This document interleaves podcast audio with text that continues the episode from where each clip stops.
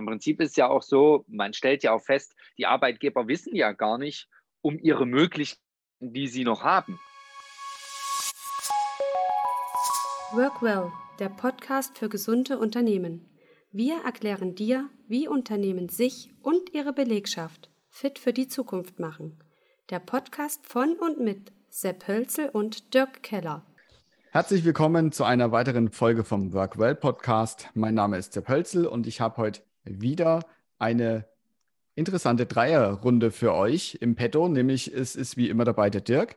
Und dann haben wir auch noch den Michael, der ist Gründer und Geschäftsführer von Hans Dampf Employer Branding. Und der Dirk hat hier ein paar spannende Fragen für den Michael vorbereitet und ähm, er wird das Ganze, was er so tut, warum er das so tut und wie er das alles tut, was er, was er hier macht, ähm, vorstellen. Und ich wünsche euch viel Spaß. Ja, hallo auch von meiner Seite. Ähm, ich hoffe, ihr seid alle auch gut ins neue Jahr gestartet. Wird ja die erste Folge im neuen Jahr sein. Ähm, und ja, ich habe den Michael Bialozit. Wir kennen uns äh, auch durch verschiedene Veranstaltungen und auch, da wir auch Firmen zusammen betreuen. Und deswegen habe ich ihn heute halt mal äh, auch mit dazu genommen, weil auch er weiß oder er macht im Prinzip äh, betriebliches Gesundheitsmanagement oder betriebliche Gesundheitsförderung und wird das heute mal vorstellen. Ja, hallo Michael, stell dich doch einfach mal vor und auch deine Firma. Vielleicht kannst du auch dann gleich sagen, was so euer Kernthema äh, im Unternehmen ist. Ja, Servus erstmal an alle. Freue mich heute hier zu sein. Ja, mein Name Michael Bialozit, Geschäftsführer von der Firma Hans Dampf, Employer Branding, unser Kernthema was bei uns immer ganz witzig ist, und so haben der Dirk und ich uns auch kennengelernt, die Geschichte dahinter, wie wir eigentlich zu diesem Thema gekommen sind. Vielleicht dazu ein, zwei Worte erstmal zu mir, wie das Ganze entstanden ist. Ich war früher Leistungssportler, habe Sportwissenschaften studiert und bin durch ein persönliches Dilemma eigentlich in diese ganze Schiene reingeschlittert. Nämlich Kreuzbandverletzung, Reha und dann vor der Frage, ja, wie geht es denn eigentlich weiter? Was machst du? Und auch, wie gestalten das die Firmen da draußen? Also wenn ein Arbeitnehmer krank wird, was gibt es da für Maßnahmen, wo kriegen sie Unterstützungsleistungen etc. Und so sind Dirk und ich dann auch final zusammengekommen über das Thema BGM, was ein, ein Teilbereich unserer Arbeit ist, aber nicht das Gros. Denn wir haben einfach festgestellt, dass BGM alleine niemals, und das unterstreiche ich wirklich nochmal ganz direkt, niemals die Probleme in einem Unternehmen alleine lösen kann, sondern nur ein Bestandteil von einem Gesamtkonglomerat sein kann. Und dementsprechend haben wir über die Jahre, wir haben uns 2012 aus dem Studium heraus gegründet, über kleine Intermezzos mit verschiedenen Partnerschaften immer weiterentwickelt und sind heute an dem Punkt, dass wir die Firmen ganzheitlich betreuen können, um dieses Thema Employer Branding, also Neudeutsch Arbeitgebermarke, ganzheitlich zu betreuen. Angefangen von Finanzierungskonzepten über ähm, Raumkonzepten, da haben wir auch spannende Partnerschaften, auch im Raum Ilmenau, ähm, bis hin zu, was kann ich dem Arbeitnehmer Gutes tun, wie kann ich mich als Arbeitgeber so positionieren, dass ich zukünftig gute Arbeitnehmer finden und auch diese langfristig binden kann. Das ist unser Kernthema. Okay. Ja, und im Prinzip, äh, wenn ich das richtig verstehe, bildet ihr mit eurem Netzwerk halt, könnt ihr halt alles abbilden, im Prinzip auch den Teil des BGMs und auch alles andere, was da zugehört. Ist denn der Nutzen für die Unternehmen, die mit euch zusammenarbeiten? Ähm, hier muss ich mal ganz kurz einhaken. Ja, wir können alles anbieten und abbilden, aber das machen wir natürlich nicht alleine. Wir sind vielmehr derjenige, der den Finger in die Wunde hält, die unangenehmen Fragen stellt und am Ende dem Kunden das bietet, was er auch wirklich braucht. Also äh, reiner Aktionismus ist bei uns nicht an, an den Tag gelegt, sondern das, was ein Unternehmen wirklich gerade für Bedürfnisse hat, das versuchen wir im Bereich Employer Branding abzubilden. Der Nutzen dahinter, was du gerade gefragt hast, Dirk, ist eigentlich ganz einfach. Über eine langfristige Zusammenarbeit und einen Aufbau einer eigenen Marke hat der Arbeitgeber die Möglichkeit, im Recruiting ganz neue Wege zu gehen. Ähm, von dem Personal, was draußen rumläuft und was er finden möchte, das entsprechende ähm, ja, zu scouten um am Ende dann auch sich in eine Position zu bringen und gegenüber anderen Arbeitgebern abzuheben. Das Thema Employer Branding stellt aus unserer Sicht heutzutage ganz klar ein Recruiting-Thema dar und ist deswegen nicht zu vernachlässigen, gerade auch wenn ich mir jetzt die Situation anschaue, dass wir noch, und deswegen auch ganz bewusst gesagt, noch einen sehr arbeitnehmerfreundlichen Markt haben, wo der Arbeitnehmer in einer Position ist, wo er sich aussuchen kann, wo er hingeht und was er macht. Okay, danke. Sepp, hast du noch eine Frage dazu? Hm, vielleicht auch nochmal so für die Zuhörer, die jetzt uns erstmal so finden und auf das Thema aufmerksam werden. Oder jetzt auch für mich. Ich meine, wir, äh, wir haben uns natürlich alles vorbesprochen und so weiter. Ich habe auch schon mal die Webseite und so weiter angeschaut. Aber würdest du vielleicht nochmal darstellen, ich bin jetzt Unternehmer, habe 30 bis 50 Mitarbeiter beispielsweise. Wann komme ich auf euch zu und warum komme ich auf euch zu? Welches, äh, welches Hauptproblem haben eure, sage ich mal, Neuanfragen hauptsächlich so bei der Mitarbeiterbindung, Findung oder bei der gesamten Konzeption? Vielleicht kannst du das nochmal ein bisschen ähm, vorstellen. Hm, sehr gerne. Ähm, wenn ich es mal runterbreche, sind die meisten Anfragen, die wir bekommen, relativ ähnlich. Da wird uns nämlich gefragt, was kann ich denn tun, damit es meinen Mitarbeitern besser geht, damit sie nicht mehr so viel rummeckern, auf gut Deutsch. Ja? So, und da kommen immer viele erst mit diesen Gedanken, ja Mensch, kann ich hier irgendwelche Gutscheinaktionen machen, mache ich irgendeinen einen Tag, wo wir mal gemeinsam unterwegs sind, einfach so um als Team zusammenzurücken. Und da muss ich gleich sagen, das ist nicht immer die Lösung. Und genau das ist der Ansatzpunkt, wo wir einsteigen. Das heißt, wir gehen erstmal in eine Analyse rein, wir schauen uns an, wie ist denn das Unternehmen strukturiert? Wie sind Hierarchien aufgebaut? Wie sind Arbeitszeitmodelle? Ähm, wie ist die Vergütung?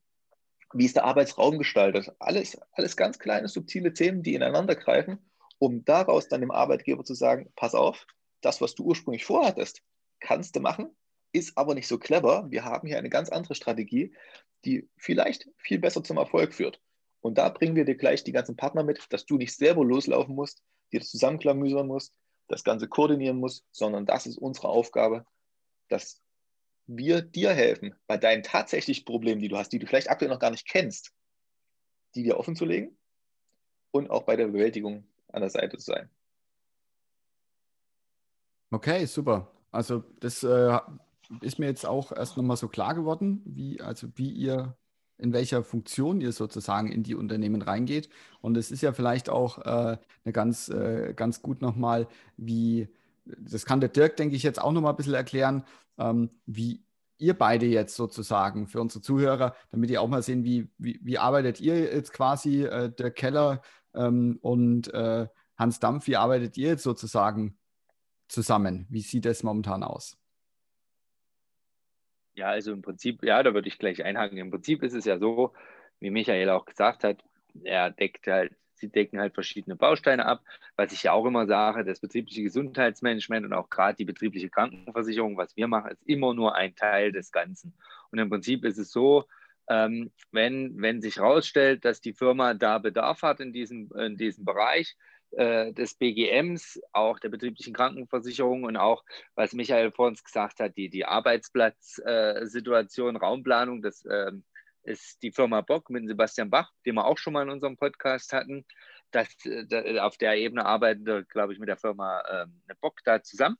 Und ähm, so ist es dann auch, wenn das Thema betriebliche Krankenversicherung reinkommt. Und umgedreht natürlich genauso, wenn ich eine Firma habe, die ich in der betrieblichen Krankenversicherung äh, so beraten habe und dann die sagen, Mensch, das ist ja noch nicht alles oder da gibt es noch mehrere Möglichkeiten, wo man merkt, dass der, dass der Arbeitgeber da noch viel mehr Baustellen hat als das eine, dann äh, ist natürlich Hans Dampf einer, mit dem wir da kooperieren und ihm dann auch den Kontakt da herstellen. Ja, Michael, möchtest du da noch was ergänzen dazu? Ja, gerne. Also das, was der Dirk gerade gesagt hat, das, das kann ich nur so unterschreiben, dass das Spannende an der Geschichte ist und das, was der Dirk macht mit der betrieblichen Krankenversicherung, das scheint immer in allererster Instanz ja, so ein Tropfen auf dem heißen Stein zu sein. Aber das ist es ja gar nicht. Wenn man sich mal wirklich überlegt, dass ein durchschnittlicher Ausfalltag von einem Mitarbeiter zwischen 500 und 700 Euro den Arbeitgeber kostet, wenn ich jetzt mal so ein paar Kosten wie Zeitarbeit, ähm, Fehlproduktion, Retouren etc. alles mit reinrechne, dann hat die betriebliche Krankenversicherung so einen enormen Vorteil, weil ich einfach die Ausfallzeiten so enorm reduziere, weil viel, viel schneller Termine gefunden werden, die entsprechenden Behandlungen stattfinden können und auch die Eingliederung viel, viel schneller funktioniert. Und das ist einfach ein, ein Gedanke, den heutzutage erstmal in die Köpfe der Arbeitgeber hinein muss. Und genau an dieser Stelle, das, das ist unsere Aufgabe. Und der Dirk ist am Ende der Fachmann, der das Ganze dann hochprofessionell in den Firmen umsetzt.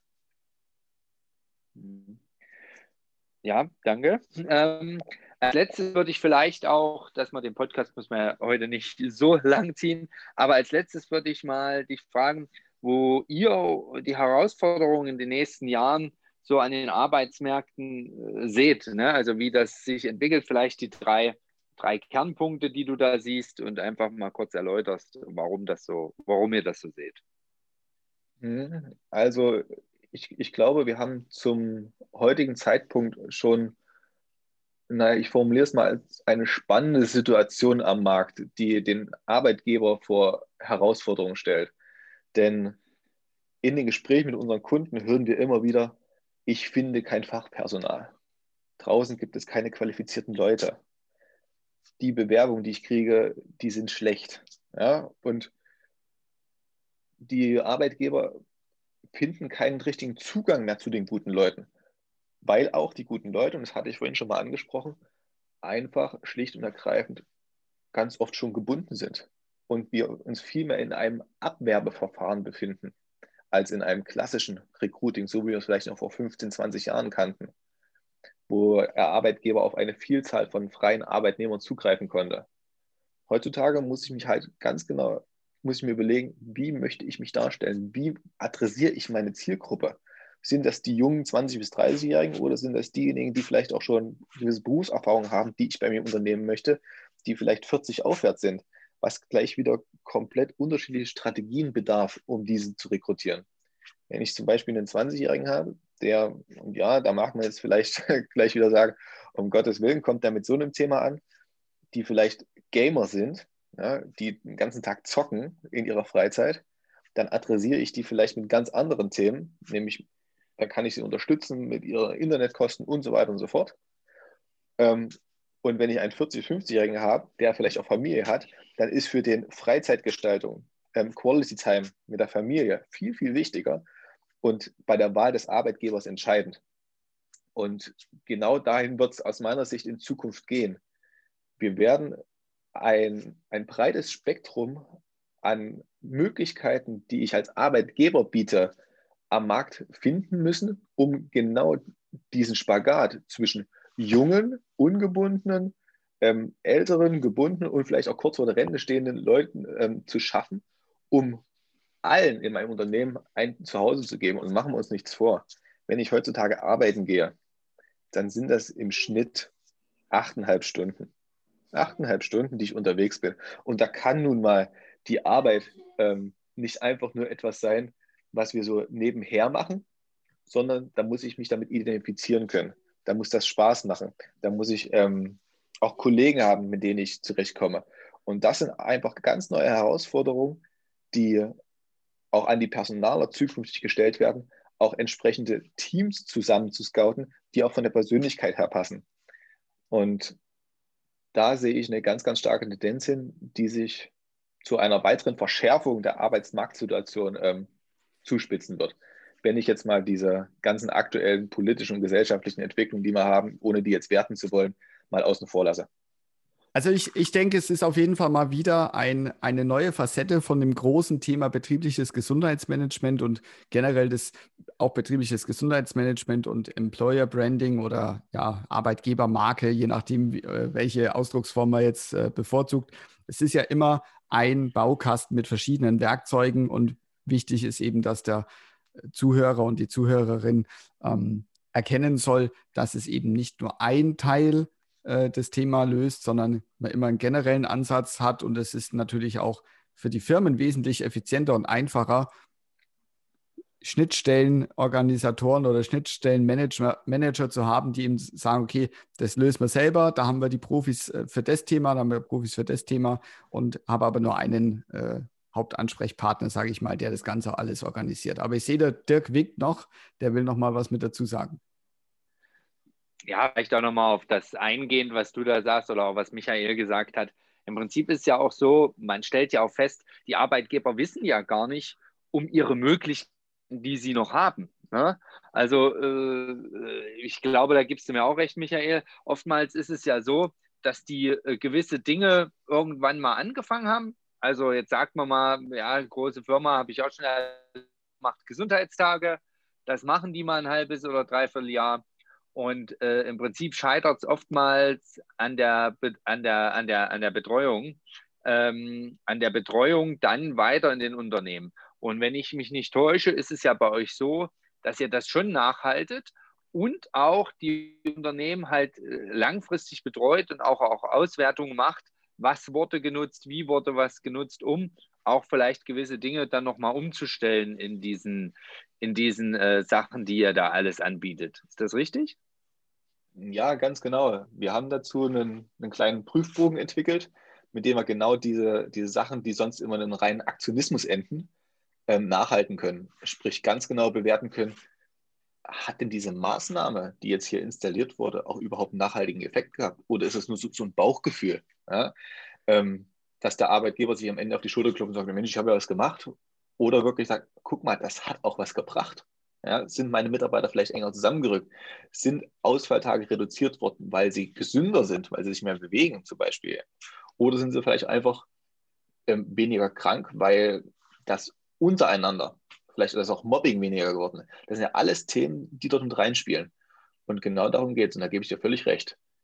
Wenn man es tut, dann sollte man es langfristig und nachhaltig machen und nicht einfach nur, weil irgendeiner gesagt hat, er hätte etwas gerne oder man bei einem anderen Unternehmen gesehen hat, dass die was machen, heißt ja lange nicht, dass diese Maßnahme beim eigenen Unternehmen die richtige ist. Und genau aus diesem Grund arbeiten wir langfristig mit den Unternehmen zusammen, im Schnitt zweieinhalb, drei Jahre, damit man die Unternehmen auch langfristig dahin befähigt, ähm, irgendwann das Ganze in den eigenen Reihen auch umzusetzen.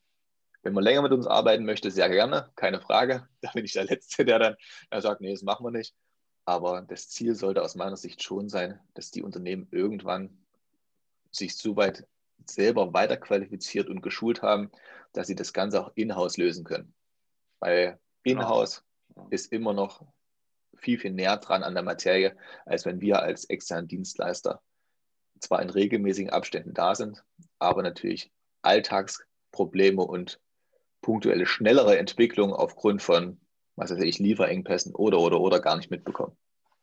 Ja, und das ist, ähm, ich glaube, das mit dem Aktionismus, was du sagst, ist genau das, was ich auch leider äh, immer wieder feststelle, dass im Prinzip die Arbeitgeber erst damit anfangen zu suchen, wenn ein Problem wirklich auf sie trifft. Jetzt sage ich mal, auf einmal äh, sind drei Mitarbeiterinnen äh, in Elternzeit oder es fallen welche krankheitsbedingt länger aus. Und erst in dem Moment suchen die Arbeitgeber schnell verzweifelt, wie komme ich an die Fachkräfte und betreiben das eigentlich nicht äh, generell mit, zum Beispiel, wenn sie eine Firma, eine ordentliche Marke als Marke wahrgenommen werden wollen, was du ja auch sagst, betreiben das nicht gleich parallel mit. Also sprich, wenn sie ihr Unternehmen aufbauen, dass man das parallel eigentlich das ganze Arbeitsleben, solange ich die Firma habe, benötige, um erstmal konkurrenzfähig zu sein, um gewisse Dinge schnell äh, reagieren zu können. Das ist natürlich auch klar. Und wie gesagt, motivierte, gesunde Mitarbeiter zu haben, die halt am besten äh, bei mir anfangen und auch bei mir im Unternehmen wieder in die Rente gehen. Und das Ganze zwischendrin, ähm, also mit, mit Stellenausschreibung, Kündigung, Krankheit und so weiter sollte man ja, oder ist ja jeder Arbeitgeber daran interessiert, das so gering wie möglich zu halten. Ist das richtig? Äh, ja, hundertprozentig. Ähm, gerade was du jetzt als letztes angesprochen hast, ähm, neue Einarbeitung von, von Personal, das, das hat so ein, einen Kostenfaktor, den, den Unternehmen gar nicht auf dem Schirm haben. Und wie du schon sagst, da wird, da wird, da wird eine Frau schwanger. Ja, es ist schön. Wir sollen alle Kinder kriegen. Wir, wir lieben alle Kinder, wir brauchen alle Kinder. Aber es ist völlig klar, in dem Moment, wo ich eine junge Frau einstelle, die noch keine Kinder hat, dass die irgendwann mal Kinder haben möchte. Vermutlich. die meisten. Ist ja bei uns einfach mal so ähm, genetisch irgendwo bestimmt, dass wir das möchten. Die meisten zumindest. Und gerade in diesem Punkt müssen wir uns schon Gedanken machen, ja, was mache ich denn, wenn auf einmal sie vor mir steht und sagt, hallo Chef, ähm, übrigens, ich bin schwanger und ich bin jetzt noch drei Wochen da, dann bin ich einfach mal in Mutterschutz. Oder ähm, nimmt mich der Arzt raus. Was weiß ich, das geht heutzutage auch wahnsinnig schnell. Und das sind natürlich dann wieder strukturelle Geschichten, die man auch von vornherein ganz genau planen und organisieren muss. Ja, nicht, wir erleben zum Beispiel, mein ganz einfaches Beispiel, wir erleben immer wieder, dass verschiedene Positionen im Unternehmen einfach besetzt sind. Oder dass keine ähm, Querverbindung zwischen den einzelnen Positionen, die ineinander verwoben sind, ähm, bestehen. Wodurch komplette Abläufe lahmgelegt sind, wenn auf einmal jemand ausfällt. Ob das jetzt gesundheitlich ist oder aus irgendwelchen anderen Gründen, sei völlig dahingestellt. Aber wir haben mit Unternehmen schon zusammengearbeitet, wo einfach mal zwei Wochen nichts lief, weil derjenige im Urlaub war.